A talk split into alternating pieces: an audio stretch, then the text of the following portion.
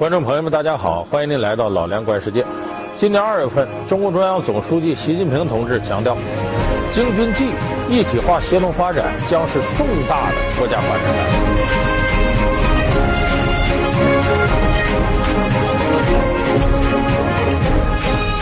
三月下旬，河北省出台了河北省新型城镇化规划，强调将全力推进京津冀一体化协同发展。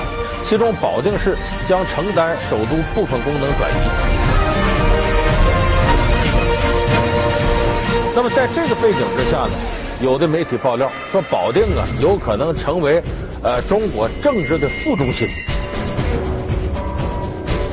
那么，这个传闻到底是真是假呢？京津冀一体化协同发展能否顺利进行呢？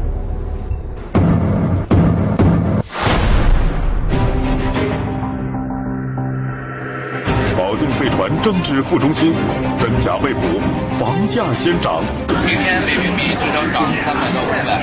从历史到文化，升级政治副中心，保定能否堪当大任？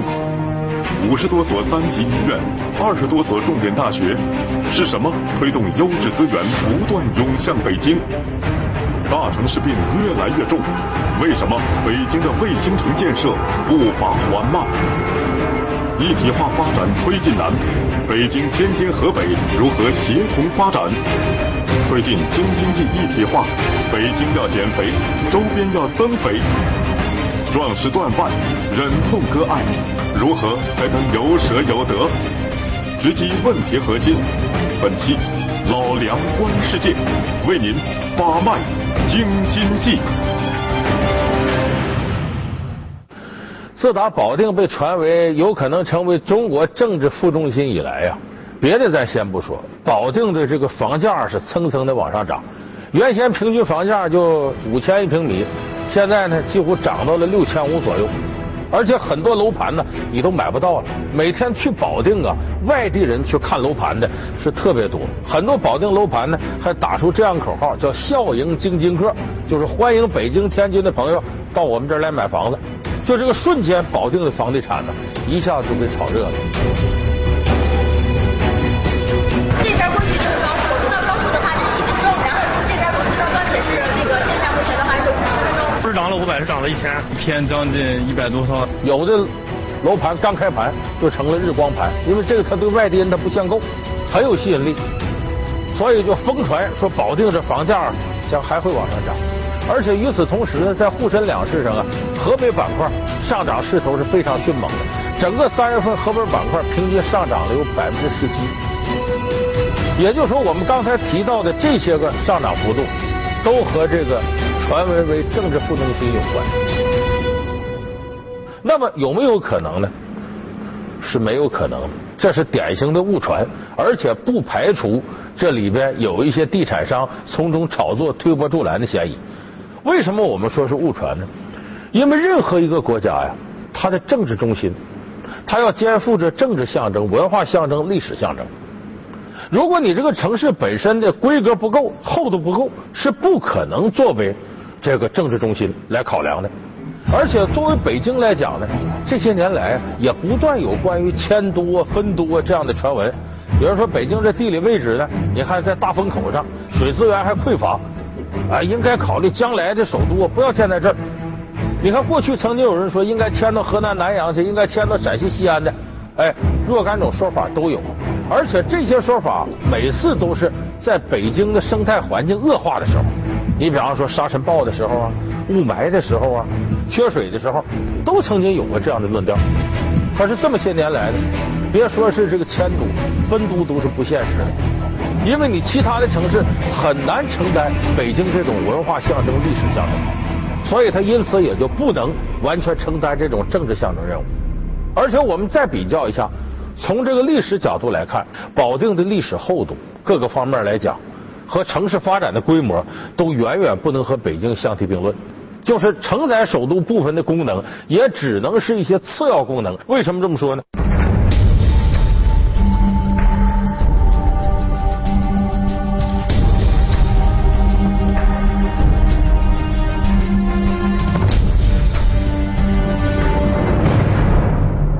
我们其实啊，可以把保定的历史给大家梳理一下。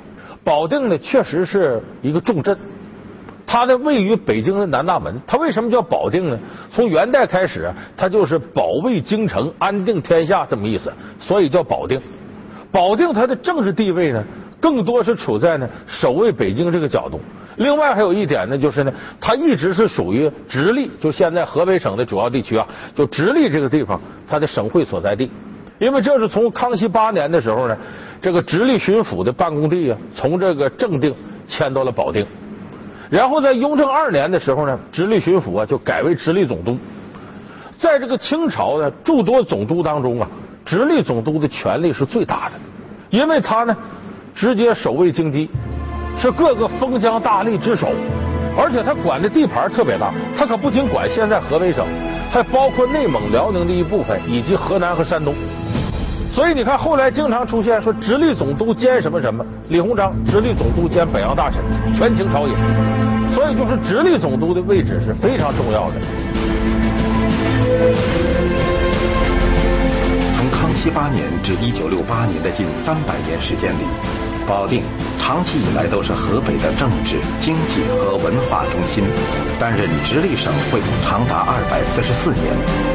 正所谓，一座总督署，半部青史写照。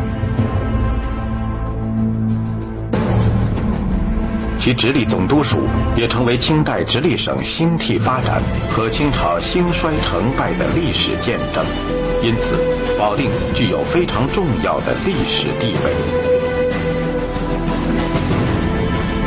也许正是这样的历史呢，让很多保定人呢，或者说河北人呢，认为呢，保定具备这样的功能。也确实，保定在历史上呢，确实有它呃比较重要的一个政治地位。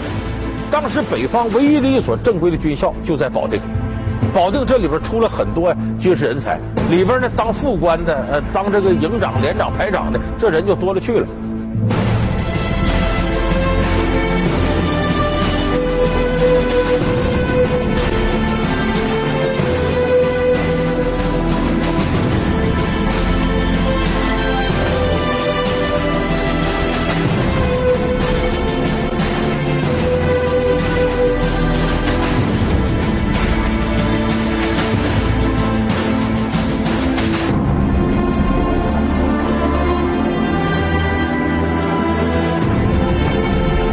它有它的一定历史后面，可是这个你分跟谁比？你看咱们说天津，为什么叫天津？卫呢？这个地方原来啊是个基地，军事基地。为什么叫天津？呢？就是天子渡河的渡口，这个津？是渡口的意思。它是指着当年明成祖朱棣啊，呃，定都到北京之后，他当时不是燕王吗？燕王扫北之后往南打，从天津？这儿往往这儿走，所以是天子渡河的渡口，叫天津。然后这块后来成了军事重镇以后呢，呃，派着部队叫天津卫，后来又成立天津左卫、天津右卫，后来统一天津三卫归成一个天津卫，所以天津的历史地位它是非常重要的。而且天津由于靠海这个独特的地理位置呢，它在这个民国年间呢，那也是十里洋场、花花世界。就那时候北京很土的时候，天津就已经很洋气了。所以天津的这个历史地位来讲，你就从它是直辖市就看出很重要。北京这不用咱说了，从元朝往后，元明清三代的古都。所以你从这历史沿革上来看呢，保定的这段历史，它和后来北京、天津比呢，够不着，地位相差是比较悬殊的。那么保定在一九四九年，就是新中国成立之后呢，当过河北省省会，后来曾经短暂迁到天津，又从天津迁回来。但是回到保定是一九六六年，没到两年，河北省省会就迁到了石家庄。所以，但凡是迁都呢，中央部委的一些事业单位啊，或者什么的，如果分流到保定去，这个办公上的衔接将会出现很大的问题，这是不利于现在京津冀一体化协同发展的。但是我们看呢，京津冀一体化协同发展的概念是什么呢？车辆起步，请扶稳坐好。北京越来越胖，周边越来越瘦，京津冀协同发展指的是什么？优势资源分布不均，区域发展落差太大，解决问题的关键在哪里？如何才能避免再造人口聚集、交通拥堵的睡城？京津冀协同发展，北京要减肥，从哪儿减？怎么减？老梁观世界，把脉京津冀正在播出。京津冀一体化协同发展的概念是什么呢？它协同有两层含义。第一个协同发展就是北京不要把其他地方落得那么远，因为呢，我们看呢，长江三角洲、上海崛起呢，带动了周边的发展；珠江三角洲呢。由于香港的这种示范作用，广州、深圳迎头赶上，带动整个珠三角的发展。唯独这个京津冀地区，北京的发展呢，吸引了周围大量的优质资源往这聚拢，所以它形成这个效应呢，是北京发展的越快，这河北各个方面呢，跟它的落差就越大。所以在这种情况下呢，京津冀协同发展呢，第一层意义呢，是京津冀尽可能同步发展，不要谁发展的快，把那个落得太远。第二个协同发展是指什么呢？在自己的区域内，它的产业结构、它的产业高度，以及公共服务的程度，还有它的地价高低，这些都要协同一致。你不能是你的产业没过来呢，还没发展起来呢，你公共服务还跟不上呢，结果你的房地产地价先起来了。这是协同发展的大忌。所以我们说京津冀一体化的协同发展核心是什么呢？其实是首要先解决北京的问题。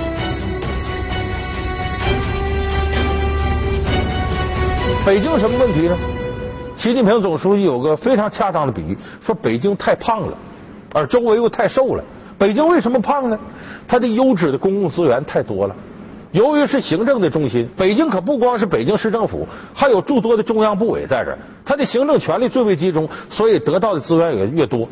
这一多造成一种虹吸效应，把周边好的资源又都吸引来，滚雪球似的，越滚越大，越摊越大。所以京津冀一体化协同发展。首要的发力点是解决北京这个问题。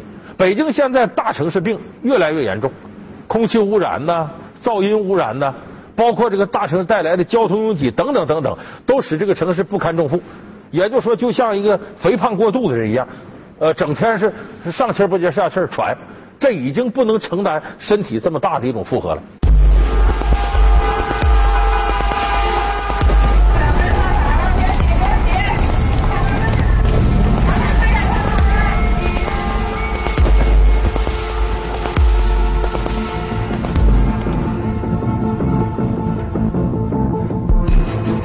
早在2010年，北京市人口数量就整整提前十年突破了1800万的人口规划目标。目前，北京常住人口总数更高达2114万人。自2013年7月以来，北京地铁日均客流量进入一千万时代。2013年底，北京市机动车保有量高达500多万辆。工作日平均每天堵车一小时五十五分钟。根据北京市环境保护局二零一三年六月数据显示，机动车污染排放量已超过了工业污染排放，成为北京市污染排放第一大户。所以京津冀一体化呢，首要是先要解决北京问题。解决北京问题是什么呢？有人说就是分流。你比方说把这个人口分出去，说分出五百万去。但问题是你分出五百万去，你怎么能让人心甘情愿的离开呢？你得让这些人有事儿做，得到的公共服务不比在北京差，他在另外的地方能够安居乐业，这才叫能实现恰当的分流。在这方面，北京有过很多教训。你看，现在北京周边，天通苑、回龙观、这个通州、大兴、亦庄等等这些地方。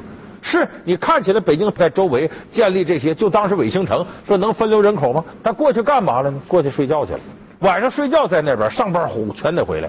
你看现在无论天通苑、回龙观、通州、大兴，都呈现了这种状况。别插队，你插完呢。去北京的魏公村上班，特辛苦。您是坐哪一路车？我坐哪个都行，只要能坐上就行。我坐。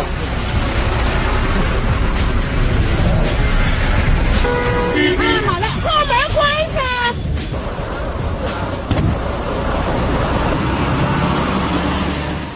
亦庄呢稍微好一点，它好在哪儿呢？它有一些这个大企业在这安家落户了，那么很多居民在这上班，在这住，所以相应的来说呢，它比较好的能够解决产业、公共服务和这个人口分布的这个问题。而其他的，我们说周边这些税城呢，都没有解决好这问题，这不叫分流，反而造成了更大的一种交通压力。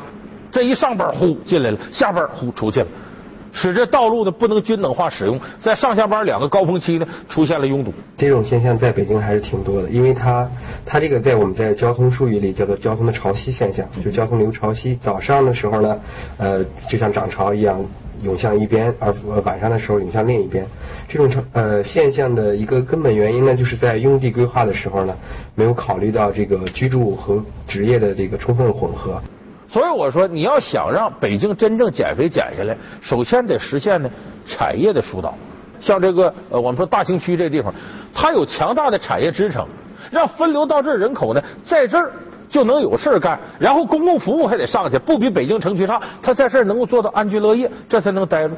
我们要强调一个什么概念呢？要强调职职业居住的一个平衡的一个关系，不是说你要把这个客流全部带到北京来，而是在这个每个城市化、城市内部每一个小的城市或者城镇内部，你要通过精细化的这种规划和设计，我们叫做这个混合使用。保证这个在这个小城市内，你有足够的居住、就业、医院、学校，这样所有的基础设施和你的这个和居住是一个配套的一个配比的一个关系。那么尽量减少这种长距离的输呃这种输送。你现在你说你把人口说分到保定去，说分到廊坊去，那问题就来了。保定、廊坊的公共服务跟北京怎么比呀？没法比呀。你看北京这公共资源，咱别的且不说，说是这些其他的方面条件吧。你单看这个北京的这个三级医院，五十多所三级医院，三甲医院是十八所，相比呢，这个河北呢就两所，天津有十所，北京有二十四所二幺幺的重点大学，天津就三所。你算你这么一比，这差距得有多大？所以你这公共资源太好了，你要不相应的产业和公共服务。也跟着人口一样分流，你是做不到这种真正意义上的减肥的。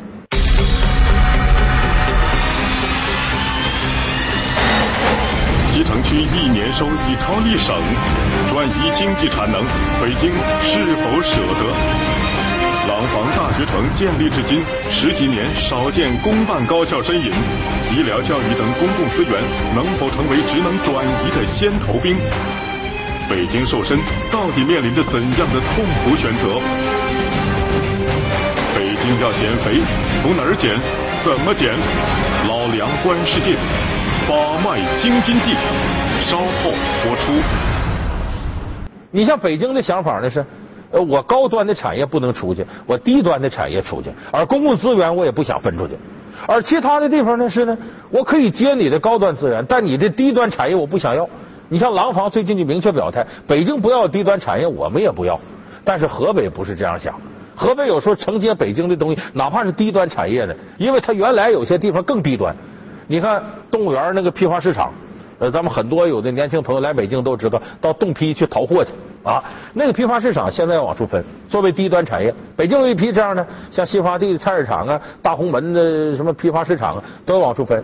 那个很多地方呢不愿意接。可是河北白沟就说：“我愿意接白沟。我们知道这个地方是个百货集散地，尤其是箱包集散地。现在他也要产业升级，也希望把这个接过去。所以呢，各有各的算盘，都是从自己利益出发。你就拿北京来说，我说他让他把高端产业分出去太困难了。为啥呢？他在政治上这些，你比方说各部委什么，这不可能出去。刚才我们已经论述了。那么你再看经济上，北京是不肯把自己高端的东西往出分的。”你比方说，他的这个利税大户，北京现在呢有两个地区缴税是非常多的，一个是东边的国贸，一个是西边的金融街。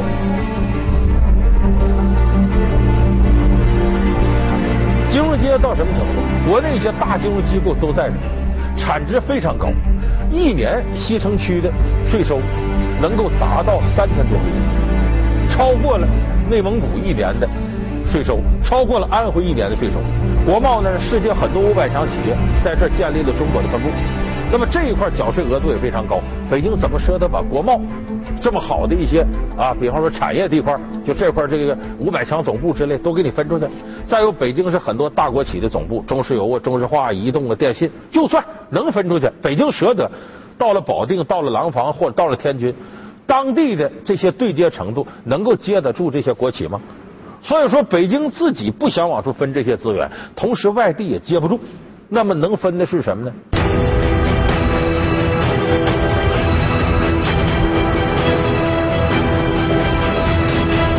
那么我倒觉得比较现实的，要实现这个一体化协同发展，要让北京真正的瘦身下来，它的公共资源可以率先往出分。就是我们说涉及公共服务的医疗和教育这一块，可以往出分。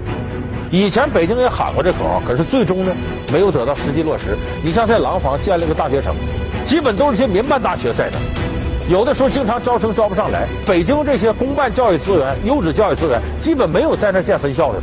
所以说，将来北京要分流公共服务这块资源，把你的医院、把你的教育资源往外分一分。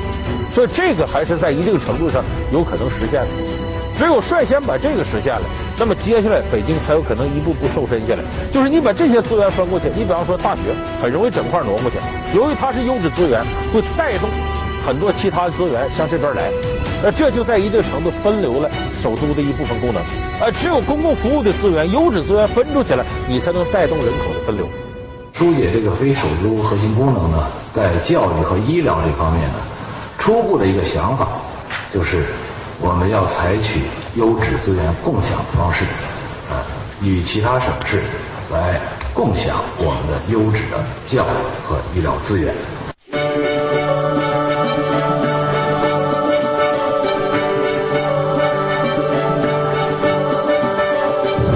针对京津冀一体化，在今年北京市委召开的十一届五次全会上。